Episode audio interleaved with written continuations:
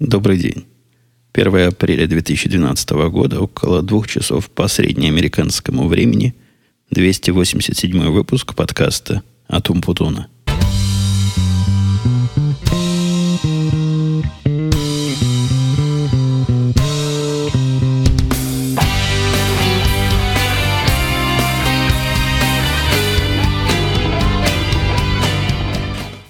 Очередное воскресенье и очередной как-то так получилось воскресный выпуск. Третий раз подряд. Я не замечаю ваших восторгов в связи с моей возросшей регулярностью.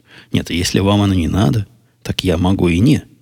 Шучу, шучу. Я понимаю, что регулярность это круто, и, собственно, так оно и должно быть. Все, что не так, это отклонение от нормы. Зато есть проблема. Проблема в том заключается, что тем у меня на этот раз накопилось, прямо скажем, не особо много – есть несколько штук, есть одна, которую я перенес с прошлого раза. Может, на этот раз подкаст вернется к своему оригинальному плану, к оригинальному замыслу. А я напомню, что с самого начала он мыслился как получасовой.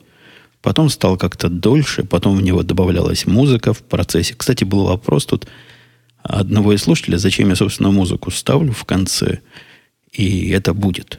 То есть, если засыпаешь под меня, оно будет. Вопрос хороший. Я об этом думал и как-то даже пытался музыку туда-сюда убирать. В каких-то ранних выпусках она у меня в середине была, ну, что совершенно странно. Только заснешь в середине, а тут тебя будет. Зато потом есть возможность заснуть дальше.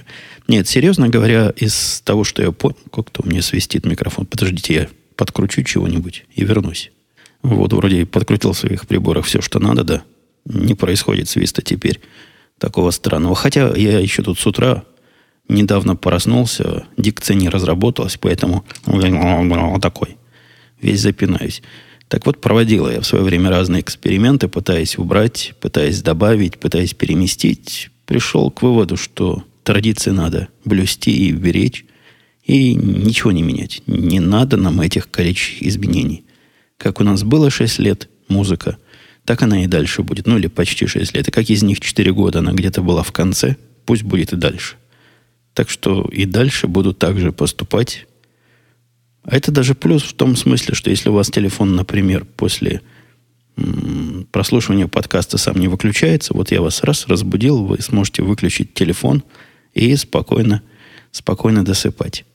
Ладно, к новостям и к прошедшим событиям. Первая и главная для меня новость прошлой недели. Не главная, но главная радостная новость я уже не ходил даже проверять почтовый ящик, как до этого частенько посылал жену и дочку, говорю, пойди проверь. Может, пришла моя карточка оружейная. Уже плюнул на это дело и в прошлый раз с вами делился, что надежды больше нет, держаться нету больше сил и никаких светлых там моментов не предвидится. Нас слушают. Я, я точно вам говорю. Кто-то наш подкаст слушает из тех, кто решает – ну, кто тут решает? Решает полиция. Видимо, полиция штата. И это штатовская такая.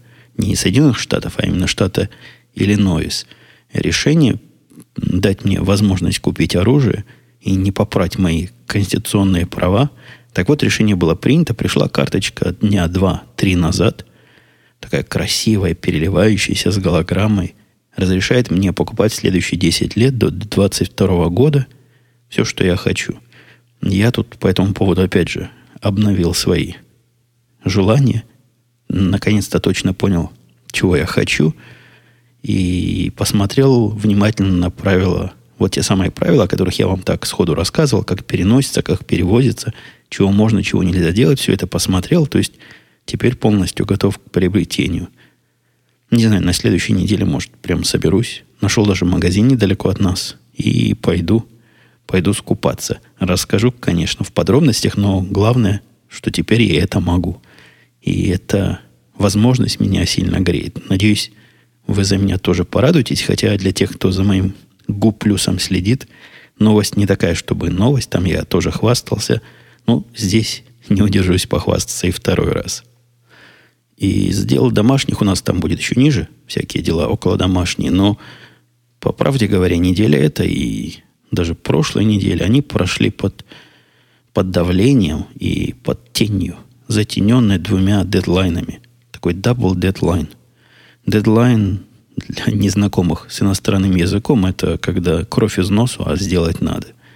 Ну вот хоть метеорит на Землю упадет, но тебя это не должно волновать. У тебя есть дедлайн. Не сделаешь, все пропало.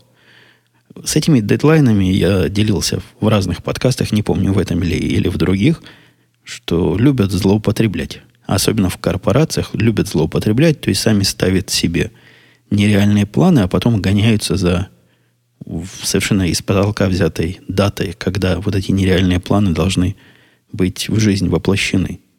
Такие дедлайны я настоящими считаю и пытаюсь не то что саботировать, но из всех моих сил объяснять, что смысла они не имеют.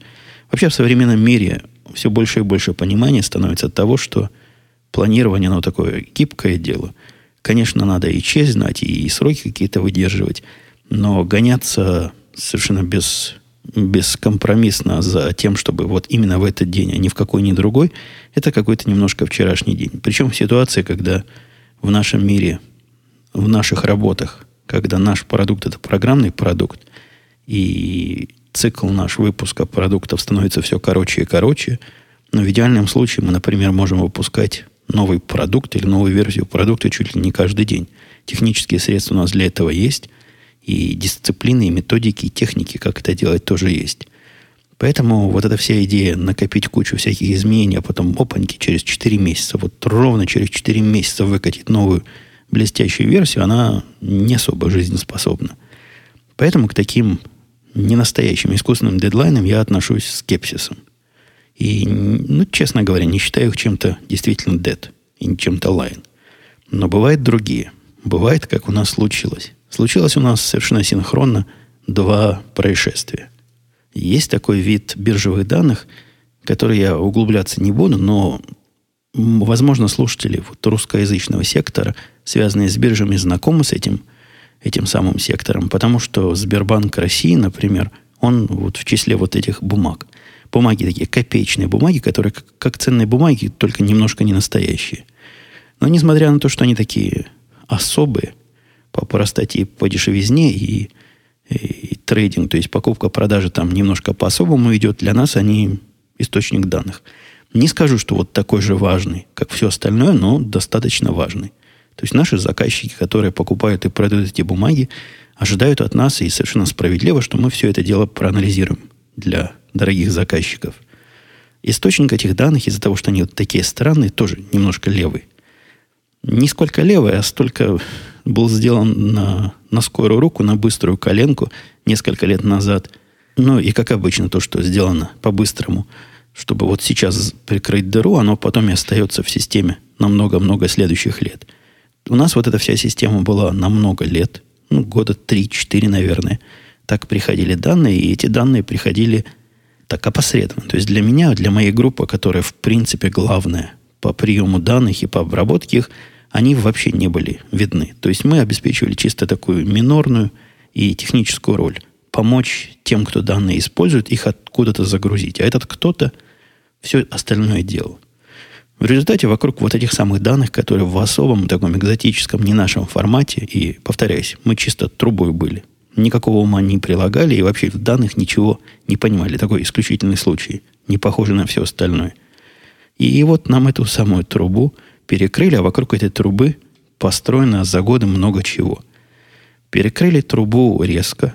Сказали, а вы знаете, что 1 апреля, и это не шутка, мы перестаем вам поставлять эти данные, потому что не в наших интересах больше. Ну, там долгая история, но, короче говоря, конец обеда. Все, не будут больше данные поставлять.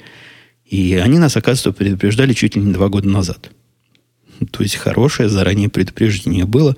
Не меня предупреждали, я же повторяю, я тут сбоку с припеку. А именно ту группу, которая все с этими данными делает, в том числе и обработку. Ну, так исторически сложилось. Мы довольно давно поняли, что временные данные, они когда-то должны закончиться. Нам так их и давали, как временные. И поэтому около года назад у меня был отдельный проект обеспечить это же самое, только нашими внутренними средствами. Все правильно сделал, все запустил – все заработало, год работает, никто этими нашими новыми записями не пользуется и продолжают сидеть на старом, которое должно отмереть, и вот теперь точно умрет через две недели. Группа, которая потребитель и обработчик пала в полнейшую панику и говорит, ой, две недели это абсолютно нереально. Нам надо четыре месяца, чтобы подготовиться к переходу, а потом еще пару месяцев. Но они такие, ребята, не быстрые. Еще пару месяцев, чтобы все протестировать, потому что это же дело важное. Это же заказчики пострадают. И как? Ну, вы представляете, какая революция? С одних данных, с одного формата перейти на другие данные, другой формат. Для специалистов скажу, что это не так смешно, как звучит, потому что там принципиальное различие. И в структуре, и в расположении, и в сортировке, и во всем. В общем, действительно, есть там процесс какой-то. На совещание собрались все, и все чувствовали себя нехорошо. Потому что две недели эти ребята говорят, мы точно не сделаем. Ну, ну что делать? Ну, когда, когда в таком бою вся пехота полегла, приходится кавалерии брать удар на себя. Я ей сказал, ладно, бог с вами. Давайте, я вам сделаю все, как вы привыкли получать. Решение, конечно, не самое красивое, но мы из наших новых данных сделаем такое, которое будет выглядеть точно как ваши старые данные. И вам ничего, ребята, менять не придется. Идея это не то, что глупая, она вынужденная. Вынужденная, не, вынужденная понятно почему. Почему она не самая правильная? Потому что про, происходит преобразование два раза. Сначала мы переводим наши новые данные вот в этот старый формат, а потом те ребята из этого старого формата чего-то свое делают и приводят их еще во что-то. Совершенно лишний шаг, но без такого middlemana, без нас в середине, этот проект просто, просто бы закончился. И нам бы пришлось, видимо, сказать заказчикам, ну, да, не справились, этих данных анализировать не сможем. Чтобы было трудно сказать, вряд ли бы мы потеряли много, в смысле заказчиков, но денег бы потеряли немало. А самый главный удар был бы удар по репутации. Спросили, хватит ли мне две недели. Я сказал, мне и двух дней хватит, хотя потом поправился. Нет, говорю, двух дней на разработку, потом еще проверить все это надо, потому что, ну, все-таки действительно, из одного делать другое, подводные камни, там немалые. В общем, запросил неделю и начали работать. Ну, поскольку проект такой срочно срочно горящий, я сам засучил рукава и сел, все это написал. Действительно написал, так, между нами, за два дня. За два дня все эти обработки, все эти преобразования написал, и после этого встал вопрос, Ха, хорошо, молодец. То, что ты сделал, то, что я сделал, действительно очень похоже. Но вот насколько похоже на результат, и насколько точно совпадает с результатом, это тоже вопрос, который, понятное дело, решается конвенциональными способами, тестированием протестировать такое количество, ну, не такое уж дикое, там всего 50 миллионов записей, транзакций, квот, трейд, протестировать их как-то автоматически не так, чтобы просто. Они-то похожи, но не совсем одинаковые. Там немножко там не так, немножко в этом э, в этих записях порядок поменялся. В общем, автоматические методы непросты. Есть у меня, к счастью, человек, который на этом собаку съел. Вот сам бы я этим не стал заниматься. Посадил человека, говорю, проведи вдумчивый анализ. У нас тем более еще неделя осталась, то есть есть время это вдумчиво проанализировать, хотя, на мой взгляд, и прямо тогда они были хороши. Ну, человек сел, он такой въедливый и последовательный, до самого последнего байтика, битика все проверил, занял его дня три, все эти проверки, написал систему анализа, загнал все это в базы данных, сделал визуализацию. Вот в этом его конек. Вот в этом он, в чем в чем, а в этом он хорош. В результате оказалось, что из, наверное, всего, что мы создаем, все абсолютно совпало. То есть проблем никаких не было, все я сделал правильно с самого раза, но оказалось, что у нас не хватает немножко. 70 штук не хватает данных.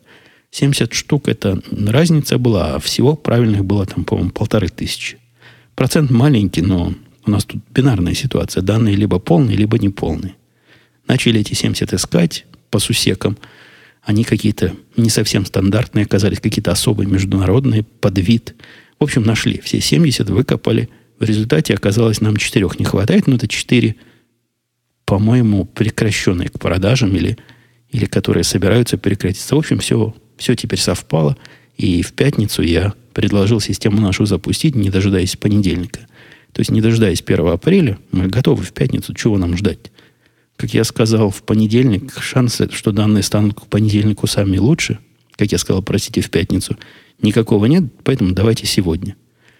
И если вдруг чего случится, есть выходные, ну, вдруг все упало, и все мои проверки оказались совершенно фикцией, у нас будет три дня почти на то, чтобы все это хозяйство починить. Ничего не упало, все заработало. В общем, этот дедлайн мы выдержали. Но не скажу, что легко. Пришлось понапрягаться, потому что после того, как обнаружилось неожиданные 70 пропавших бумаг, в панику никто, конечно, не впадал, но время уже давило. 70 бумаг и 3 дня осталось, даже меньше, чем 3 дня. Надо что-то делать.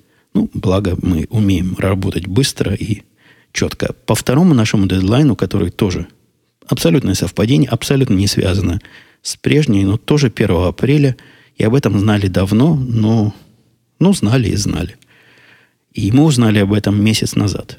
Еще другая группа, не та, которая обрабатывала проблему нашего первого дедлайна, которая провалила обработку, прямо скажем, а совсем другая – пришла месяц назад и сказала, да, вот нам примерно полгода назад объявили, что будет изменение формата такого-то и такого-то, но чего-то у нас времени не было, желания не было, мы немножко подзабыли, а вот месяц остался, наверное, мы можем за месяц сделать, но как-то заняты другим. Не могли бы вы взять это на себя?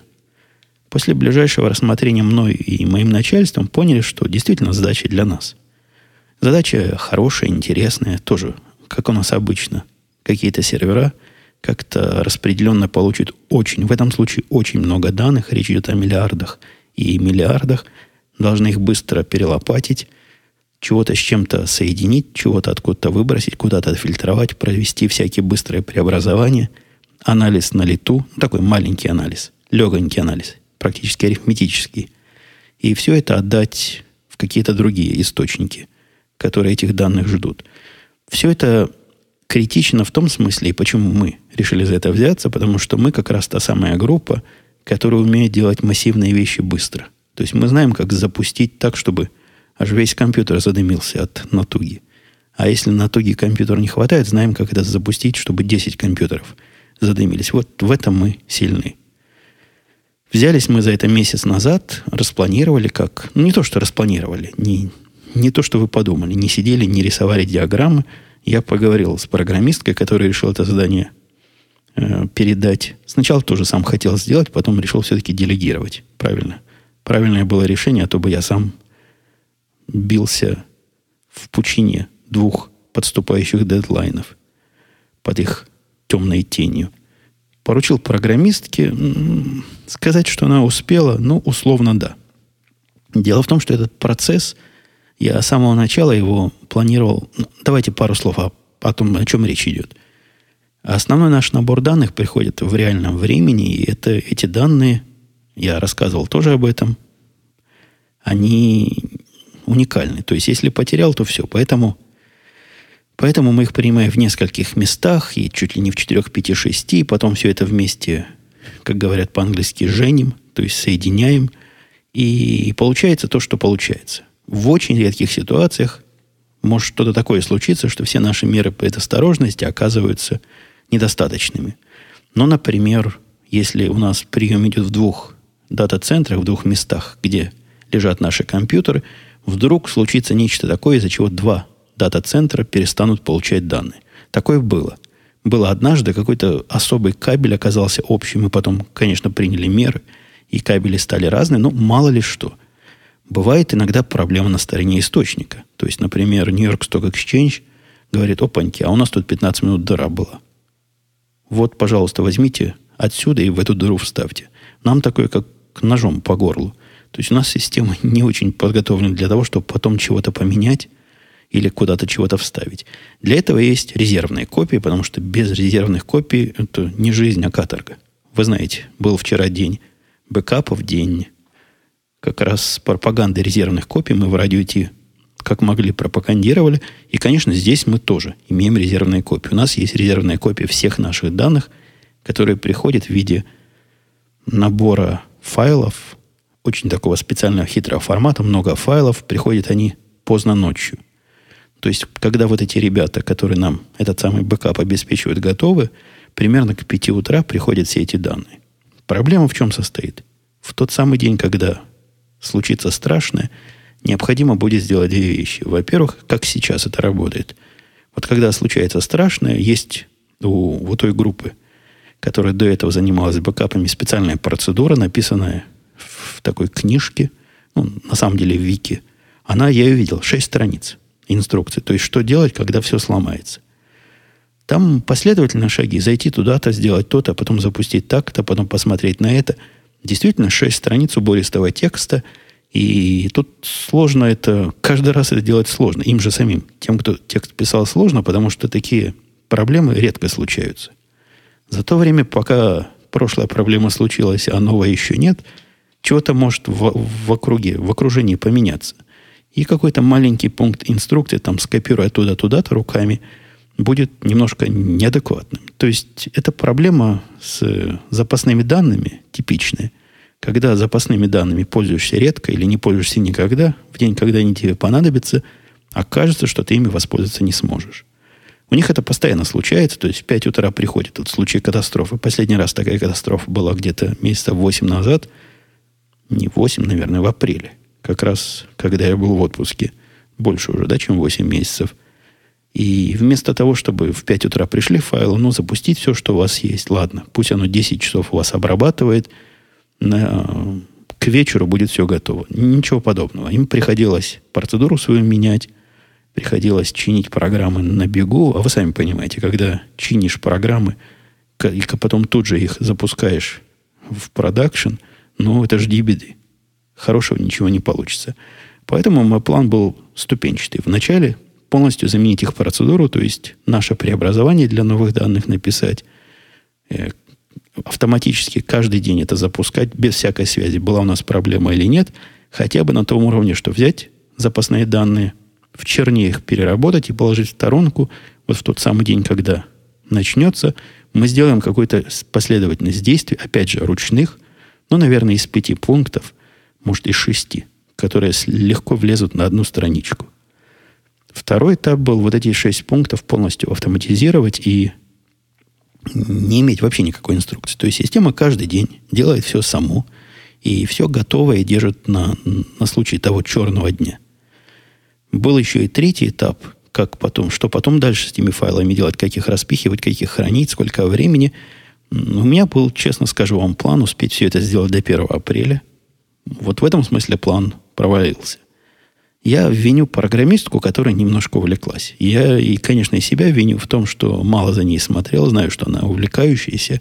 Я ей позволил эту программу, даже рекомендовал написать на новом языке, который мы тут внедряем, потому что проект во-первых, был месяц, во-вторых, проект не то, что уж такой критический.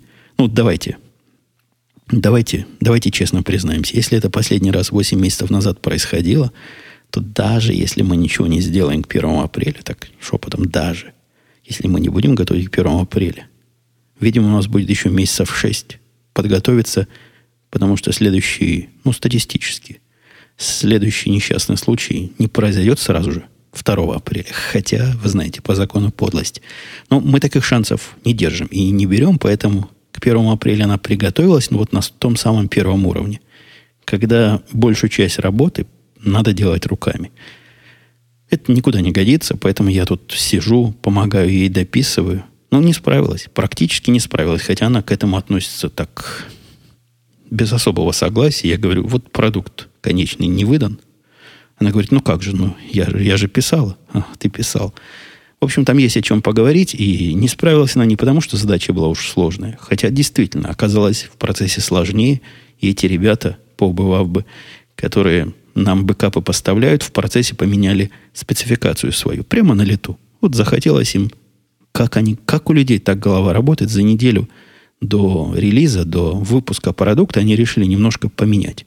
Их продукт ничто без потребителя. Он сам по себе абсолютно никому, с ним ничего нельзя сделать, с этими данными. Их можно только потребить и обработать. И вот они за неделю вот такой, ладно, мы успели. Но как же другие, которые не такие шустрые.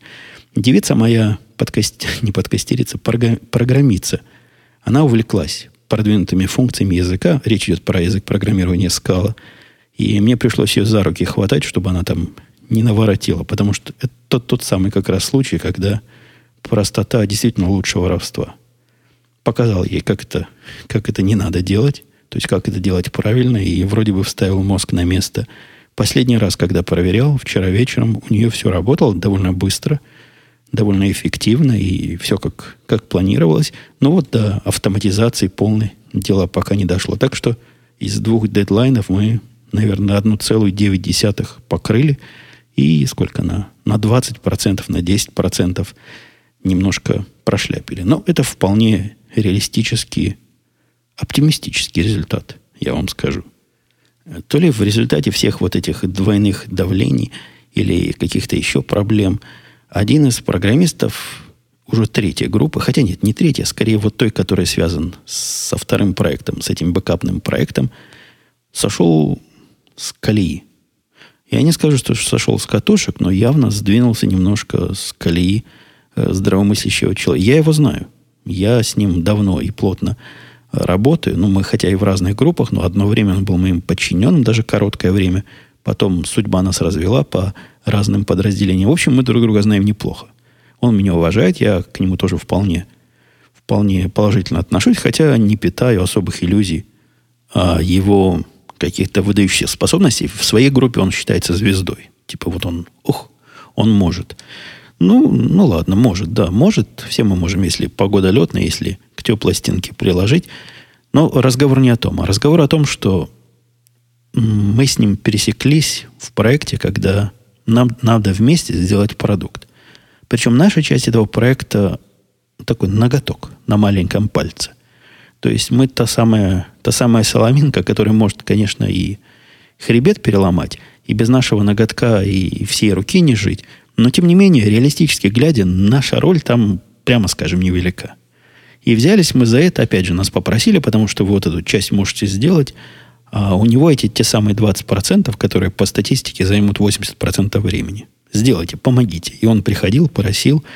Ну, посмотрели мы на задачу, поняли, что не наше это дело, конечно, потому что тут приходилось, я вкратце, вкратце для технически задвинутых, приходилось предоставлять не API, не, не интерфейс для его системы, а прямо вписывать кусок в его систему.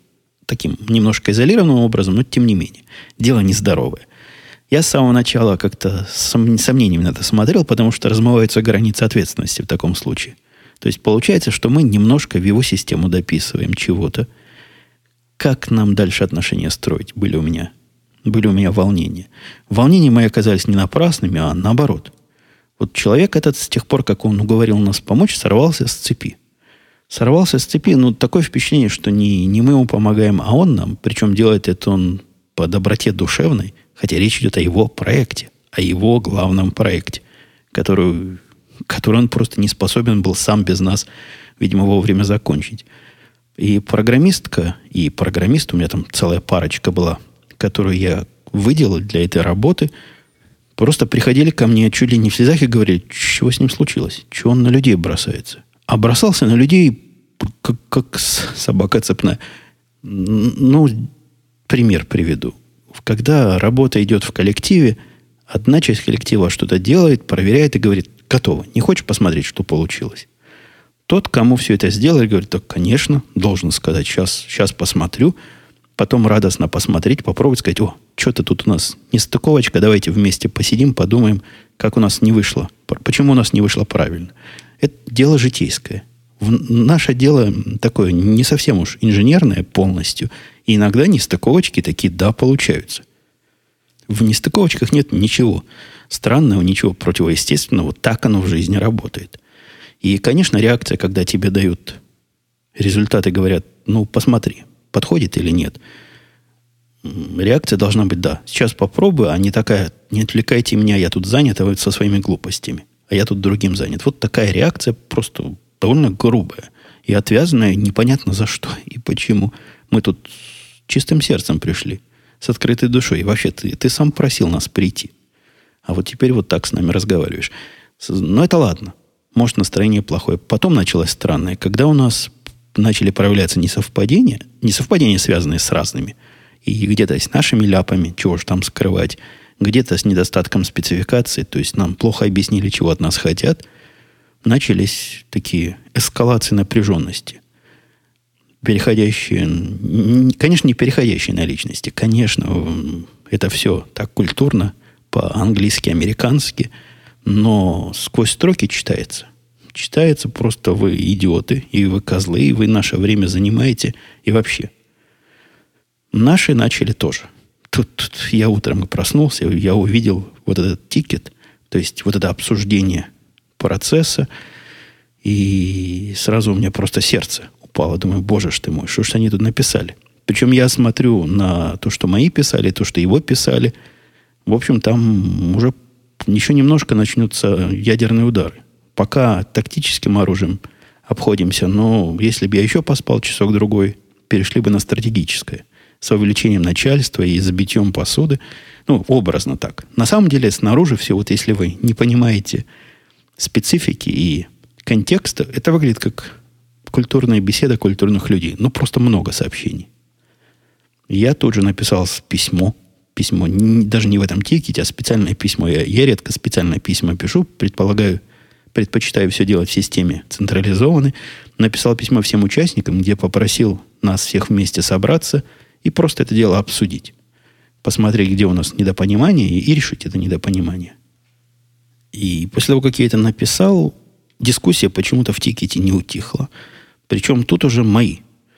Видимо, почувствовав поддержку начальника, начали немножко с цепи срываться и отвечать на все, что они не успели ответить, и полностью, значит, защищать, видимо, в моих глазах свою пороганную честь. Я все это дело остановил, сказал им, стоп, я сейчас вам напишу специальные правила, сказать, курс от меня, как не надо вести межгрупповую коммуникацию. Так и называется мое, мой манифест, который меня доставил, о том, как надо вести межгрупповую коммуникацию и чего не надо делать.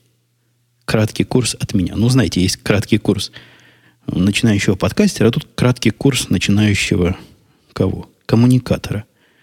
Краткий курс общения без эскалации. Краткий курс как не довести дело до скандала, но добиться его выполнения.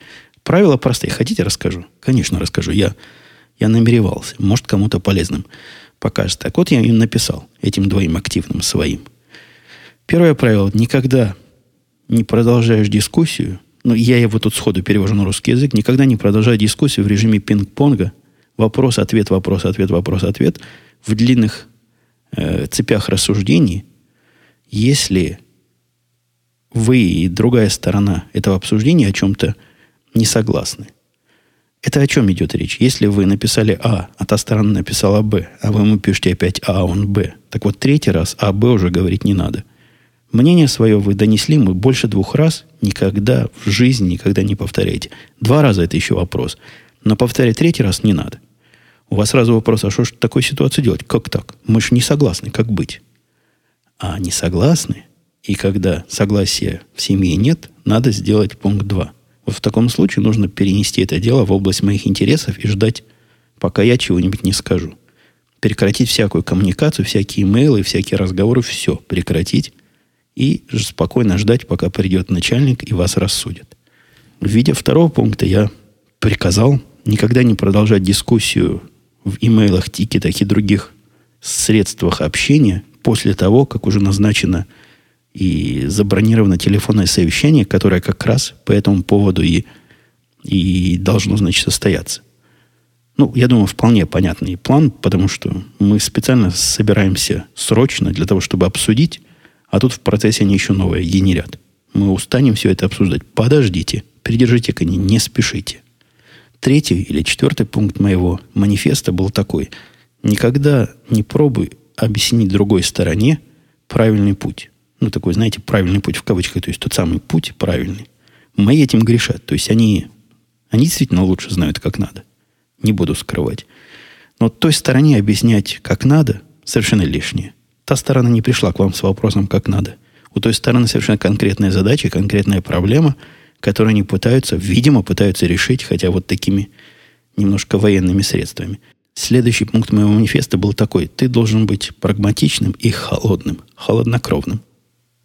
И если тебя просят сделать чего-то, или задают какой-то тупой вопрос, или опять же приходит какой-то тупой реквест, э, тупой запрос, но с точки зрения выполнения этого тупого запроса и поручения вам все это займет 5 или 10 минут, то есть если вам спорить и доказывать, что это делать не надо, дольше, чем это сделать, не думайте. Просто сделайте это. Ну, пусть даже та сторона поймет, скорее всего, она когда-нибудь поймет, что это не надо было делать. Сделайте. Просто сделайте. Пять минут от вас ничего не отвалится. Те ребята идут счастливы. И, опять же, всем хорошо и всем радостно. Хотя, конечно, вот та цель, которая в голове всякого программиста стоит, делать все вещи правильно и построить на Земле идеальное общество, вы этим не приблизите. Ну, прагматичным надо быть. Вот это прагматиком. Мы понимаем, что цели этой, к сожалению, не достичь. И номер пятый. Номер пятый тоже главный. А, о том, что всегда оценивают ту другую сторону как хороших ребят. Потому что на самом деле они ребята хорошие, они могут заблуждаться, они могут ошибаться, они могут быть под давлением чего-то. Но на, на самом-то деле, ну, вряд ли эти люди хотят вас как-то обидеть. Как-то специально хотят обидеть по какой-то непонятной причине. Нет, мы в теории заговора не верим. Те ребята хорошие. Может, ошибаются, но даже хорошие ребята могут ошибаться. Ничего страшного нет. Поэтому не надо их пытаться атаковать. Написано здесь у меня – они просто чего-то не, недопонимают, или вы чего-то недопонимаете из того, что они вам говорят. А для этого опять смотри пункт 2. Пункт 2 – переведение в область понимания того, кто решает вопросы, то есть в область меня. Вот такие, такие 5 или 6 правил я выдал. Все согласились, говорят, да. Как мудро говорят. Но они любят постить начальство, говорят, как мудро, как ты этому научился. Ну, в общем, теперь следует – и это, это же золотые правила. Если вы не страдали от межгруппового общения, может, они вам и не нужны, а для меня эти правила в свое время выстраданы опытом и годами этого самого иноземного experience а. Немножко, конечно, американская специфика в этом есть. То есть, живя в Израиле, я бы такого и думать не думал в жизнь воплощать. Но здесь, здесь, да, здесь есть свое. И здесь надо это свое Слушайте, как-то я что-то сегодня, да, вязка как идет. Вы согласны? Я про работу, я на время посмотрел, ужаснулся. А у меня еще тем и чем, и тем. Вот темы я темами назвал, это потому что следующая тема про чеки. Казалось бы, что можно сказать про чеки? А сказать можно много чего. Прежде всего, тот самый чек, в котором мы сомневались, но оптимистически ожидали, он таки пришел пришел самой простой почты, тот самый подарочный чек. И я, зная за собой, что у меня чеки годами лежат, собрал на столе все, что лежало. Лежало у меня там с 2009 года куча всякого барахла. Один такой чек был разухабистый, на который я в течение, наверное, пару лет ставил чашку с кофе. Представляете, как он выглядел? По-моему, на 60 долларов от кто-то вернул нам лишних денег. Вот собрал все это в кучу и решил поехать вложить. Вкладывание чеков в виде депозита, я рассказывал, как это происходит, да, в банк же никто не ходит.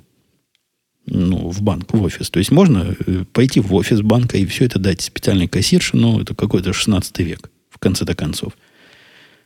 Э, через интернет я как-то не подумал, что можно это дело вкладывать. Там не совсем через интернет. Оказалось потом, я забегая вперед скажу, мне этот аппарат рассказал, а вы знали, сэр говорит, что при помощи нашей мобильной аппликации вы можете чек сфотографировать, и все. Больше ничего делать не надо. А мы, значит, все сами обработаем. Я об этом как-то знал, но забыл. Поэтому поехал к ближайшему аппарату по приему. Ну, это такой же аппарат, который деньги дает. Он все может сделать. Такой универсальный аппарат. Ехал, скрипя сердцем, потому что там конвертик такой надо специальный. На конвертике он такой на перфокарту похож немножко. В него вкладываешь кучу чеков, снаружи переписываешь, сколько там денег всего – в специальных клеточках типа индекса засовываешь в специальную приемную щель, он прочитывает эти циферки и говорит, во, ты заявил, что у тебя там на 500 долларов. Правильно? Ты говоришь, правильно. Он тебе переводит эти 500 долларов на счет. Ну и все. И готово. И поехал. Всегда у меня этих конвертиков нет. И их, конечно, можно на месте взять. Прямо аппарат же эти конвертики дает. Но сидеть где-то сбоку надо. Надо взять конвертик. Представьте процедуру. Отъехать куда-то, заполнить его, посчитать столбиком. Ой, боже ж. Конечно, можно и калькулятором, но можно и столбиком. Приехал я к аппарату, и вы знаете, с того момента, как я последний раз вкладывал чеки в 2010 году, наука чека приема шагнула вперед. Во-первых, там большими буквами написано, нам не нужны больше конверты, вы можете прямо чеки всовывать как есть. Что, согласитесь, хорошо, не надо никаких конвертов. Во-вторых, аппарат этот стал немножко с умом. Раньше, когда к нему подъезжаешь, там была такая кнопочка вверх-вниз, и можно было поднять все это дело, всю эту бандуру. Она так ходит, вверх-вниз. Для того, чтобы машины высокие, машины низкие могли удобно общаться с этим компьютером. Теперь не надо ничего нажимать. Ты подъезжаешь, он тебя оценивает. Так оценивает твой рост и поднимается на уровень. Мне он, конечно, поднимается, у меня машина высокая, на самый высокий уровень его, как обычно, не хватает, но не пришлось уж совсем перекашиваться и вылазить нормально, вполне, вполне допустимый перекос тела. Вот. А когда чек туда засовываешь, его можно засунуть в любой сторону. Я специально проверял. То есть он говорит, всуньте чек, и там горит такая прием, чекоприемное отверстие. И нарисовано, что надо чек всунуть но если вы в курсе, кредитные карточки требуют обычно особым образом всунуть. Там не очень понятно, каким образом, но я экспериментировал. По всякому чеки всовывал, по всякому он их брал. То есть он что-то пошуршит, пошуршит, говорит, давай, есть еще один? Я говорю, да.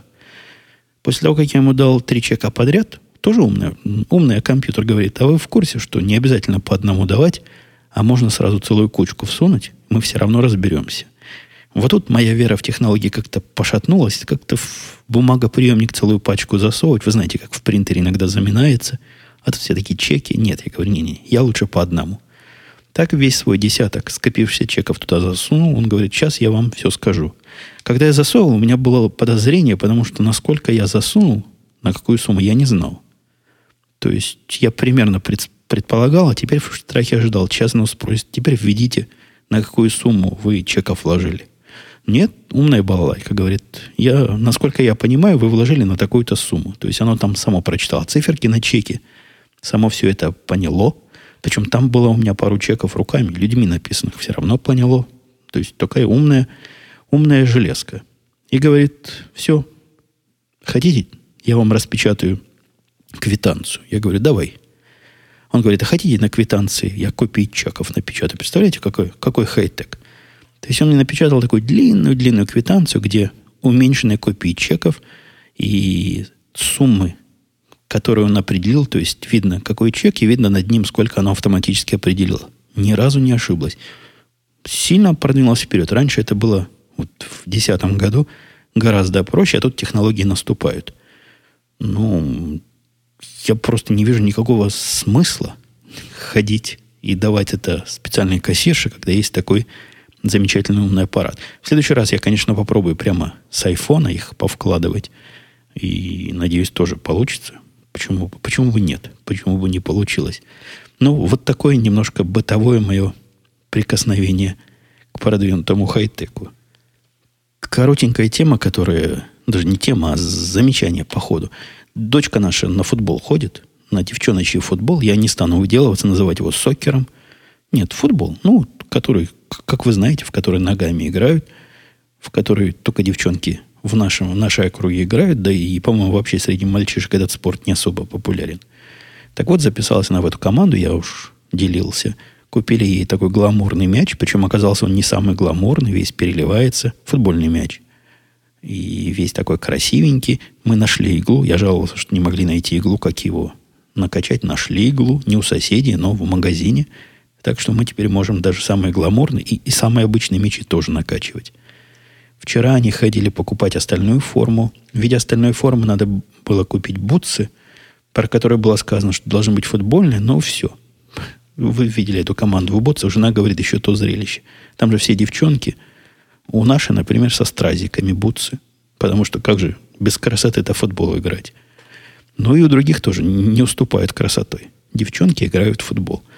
Самое забавное там у них с концепцией гостей и хозяев. Тоже такая изобретательность, прямо даже не американская.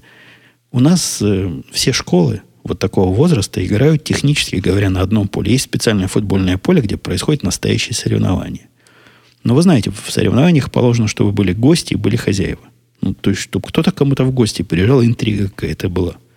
А поскольку поле одно, и все школы города на нем играют, они поступили хитро. Они переодеваются просто. Когда наши одеты в синие майки, они хозяева, а когда одеты в желтые майки, то они гости. На этом же самом поле. Вот так себя трактуют. И чтобы было еще проще не покупать два набора маек, майка просто сделана двухсторонней. Одеваешь на одну сторону ты хозяин, вывернешь наизнанку ты гость. Вот такую майку мы тоже купили. Но согласитесь, изобретательно. Изобретательно придумали американские ребята. Вопрос. Давайте вопросы трогать. Быстро, быстро, быстро. Вы помните, я полчаса обещал. Да, кстати, по поводу вопросов. В сервисе, который у меня для вопросов-ответов, хотя он для этого предназначен, чтобы задавали вопросы, и я давал ответ, но я уже просил, не надо, не надо расценивать это как канал для коммуникации меня и какого-то конкретного слушателя. И я о чем говорю? У меня там есть пяток активистов, которые меня пугают своей активностью которые эти вопросы как из пулемета. Как из пулемета. Ну, не надо всякую ерунду меня спрашивать. И вообще, поставьте себе правила, дорогие вопрошающие там. Задали вопрос. Сделайте себе лимит. Один вопрос в месяц. Я вас умоляю. Не надо, не надо превращать это в такой канал переписки со мной. Ну, не для того оно придумано. Мне, мне как-то жалко. Вы писали, а я ваш вопрос просто возьму и удалю. А в этом на полстраницы напишу. Даже как-то жалко.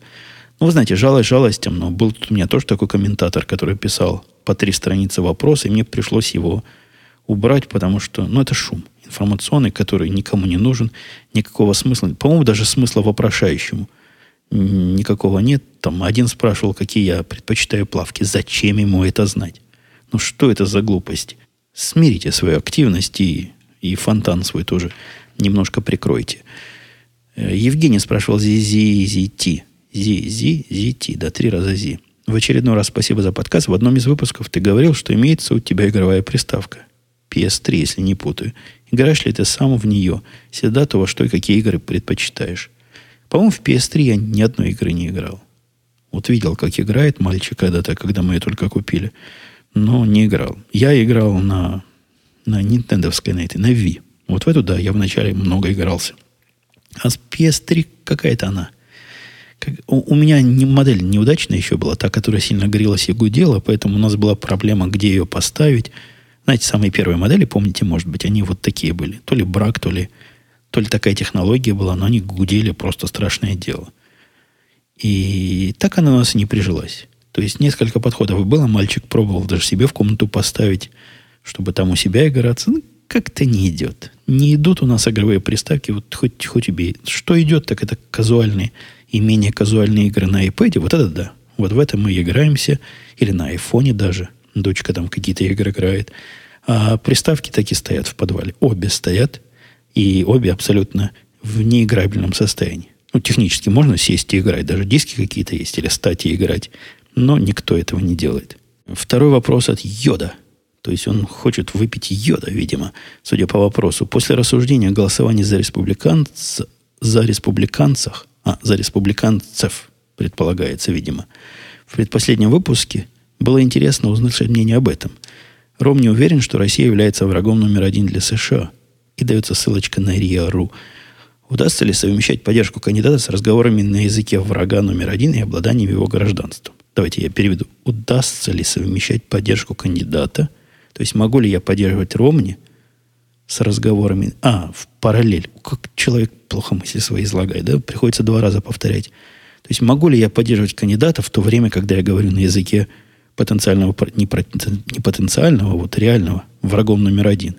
И я пошел по этой статье, я об этом, об этом во всем слышал, мне просто было интересно узнать, то есть я новости смотрю, телевидение тут местное тоже, Fox News тоже видел обсуждение со всех сторон этого дела.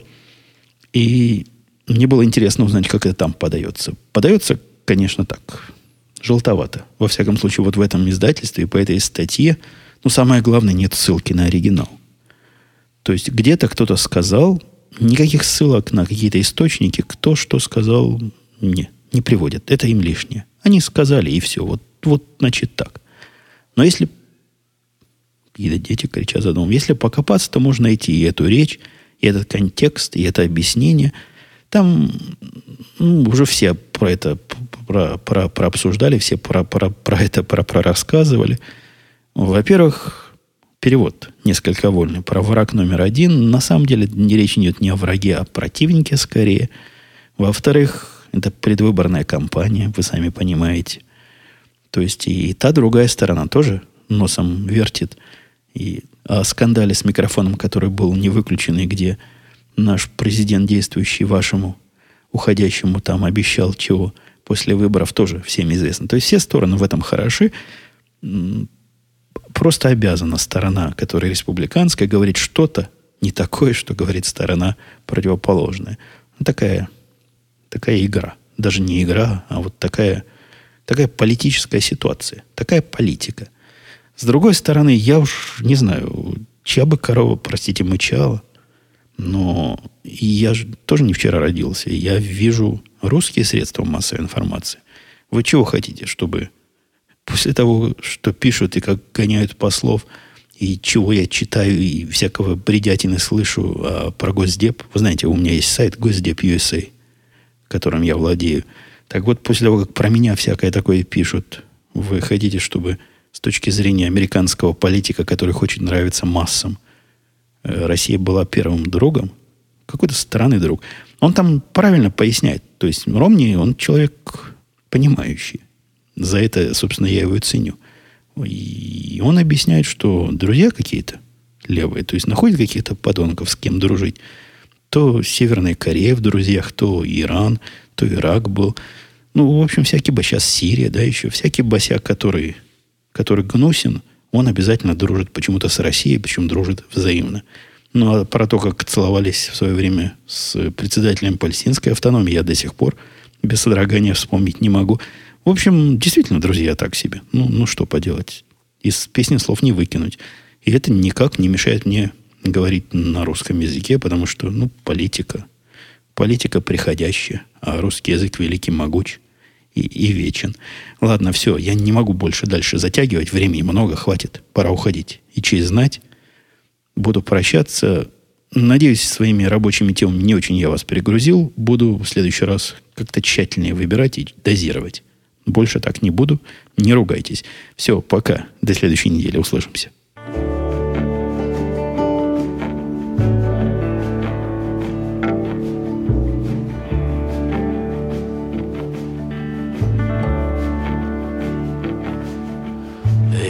Sign up in our town.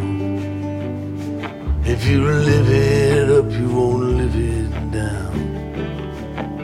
So she left Monte Rio, son, just like a bullet leaves a gun. With a charcoal eyes and Monroe hips, she went and took that California trip. Oh, the moon was gold and her hair like wind. Said, don't look back, just come on, Jim. Oh, you got to hold on, hold on. You got to hold on, take my hand. Standing right here, you got to hold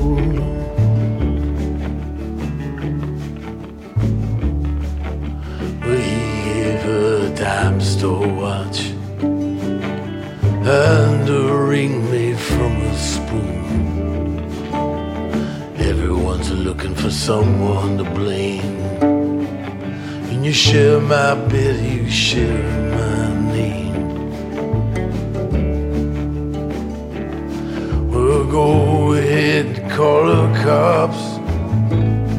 You don't meet nice girls in coffee shops.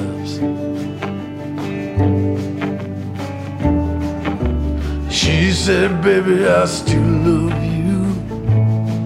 Sometimes there's nothing left to do. Oh, but you got to hold on, hold on. Baby, gotta hold on and take my hand. Standing right here, you gotta hold on. Well, God bless your crooked little heart. St. Louis got the best of me. I miss your broken china voice. How I wish you were still here with me. Oh, you build it up, you wreck it down. Then you burn your mansion to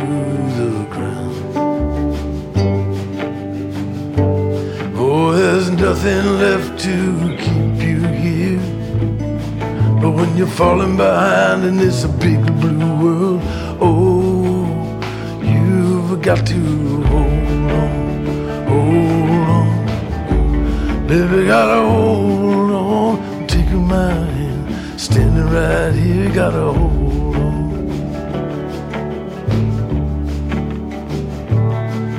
Down by the Riverside Motel, it's thin below and falling by a 99 cent store. She closed her eyes and started swaying. But it's so hard to dance that way when it's cold and there's no music. Your old hometown so far away.